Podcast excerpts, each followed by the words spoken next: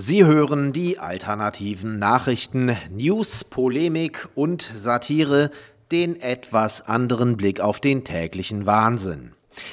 Heute geht es um immer offensichtlichere Absurditäten. Folge der Wissenschaft. Sogar die zwangsgebührenfinanzierte ARD berichtet mittlerweile, was unlängst noch als röchte Hetze galt.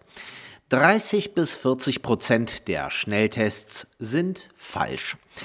Dennoch reicht ein positives Schnelltestergebnis aus, damit man sich in Selbstquarantäne begeben und sich einem PCR-Test unterziehen muss.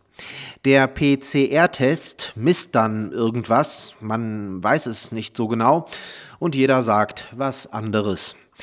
Erst wenn der PCR-Test negativ ausfällt, darf man wieder raus. Außer nachts, wenn Ausgangssperre ist. Da könnte man schließlich jemanden anstecken. Wen auch immer, mit was auch immer, man weiß es nicht so genau und jeder sagt was anderes. Corona-Diktatur. Der Landkreis Pinneberg hat einen Inzidenzwert über 100 und bei diesem gilt automatisch die nächtliche Ausgangssperre. Der Grund dafür ist bekanntlich das neue Ermächtigungsgesetz von Angela Merkel, verharmlosend auch die Bundesnotbremse genannt. Auf Helgoland gibt es keinen einzigen Corona-Fall. Und es darf auch niemand auf die Insel ohne einen negativen PCR-Test vorzuweisen. Helgoland hat also einen Inzidenzwert von exakt null.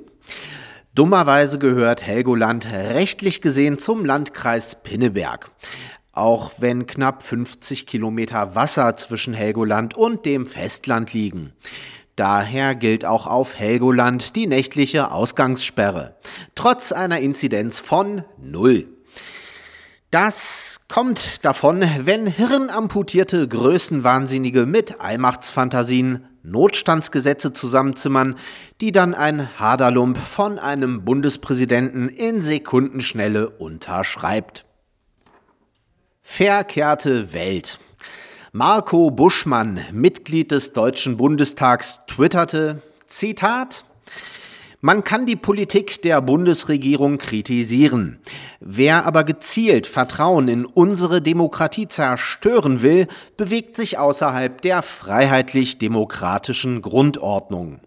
Daher ist es richtig, dass der Verfassungsschutz Teile der Querdenkerbewegung beobachtet. Zitat Ende. Das muss man sich mal auf der Zunge zergehen lassen. Nicht die Repräsentanten und Vorturner einer Institution, deren Vollversagen täglich offensichtlicher wird, sind schuld daran, dass das Vertrauen in eben diese Institution schwindet, sondern die, die das lautstark kritisieren. Deshalb ist es in diesem Land ja auch inzwischen der Normalfall, dass der Verfassungsschutz im Auftrag einer Regierung, die seit spätestens 2015 die Verfassung mit Füßen tritt, jedwede Opposition drangsaliert. Hochachtung, Marco Buschmann. Der Mann ist wenigstens konsequent. Das ist genau das Statement, das man von einem erwartet, der schon in der DDR dafür war, Kritiker wegen Staatszersetzung von der Stasi beobachten zu lassen. Ups, sorry, da ist uns ein Fehler unterlaufen. Der Mann ist erster parlamentarischer Geschäftsführer der FDP-Bundestagsfraktion. Oder war es doch kein Fehler? Man weiß es nicht. Drei Meldungen, die nichts miteinander zu tun haben. Am 15. März hatte Markus Söder noch angeregt, Vorbilder wie Politiker gezielt mit dem AstraZeneca-Vakzin zu impfen. Wörtlich sagte er, ich glaube, da braucht es jetzt auch Statements dafür, dass dieser Impfstoff wirksam ist und auch funktionieren kann.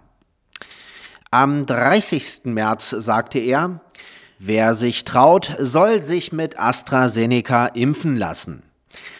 Am 28. April hat Markus Söder sich mit BioNTech impfen lassen. Sie hörten die alternativen Nachrichten, Zusammenstellung und Redaktion, die Stahlfeder. Am Mikrofon verabschiedet sich Martin Moczarski.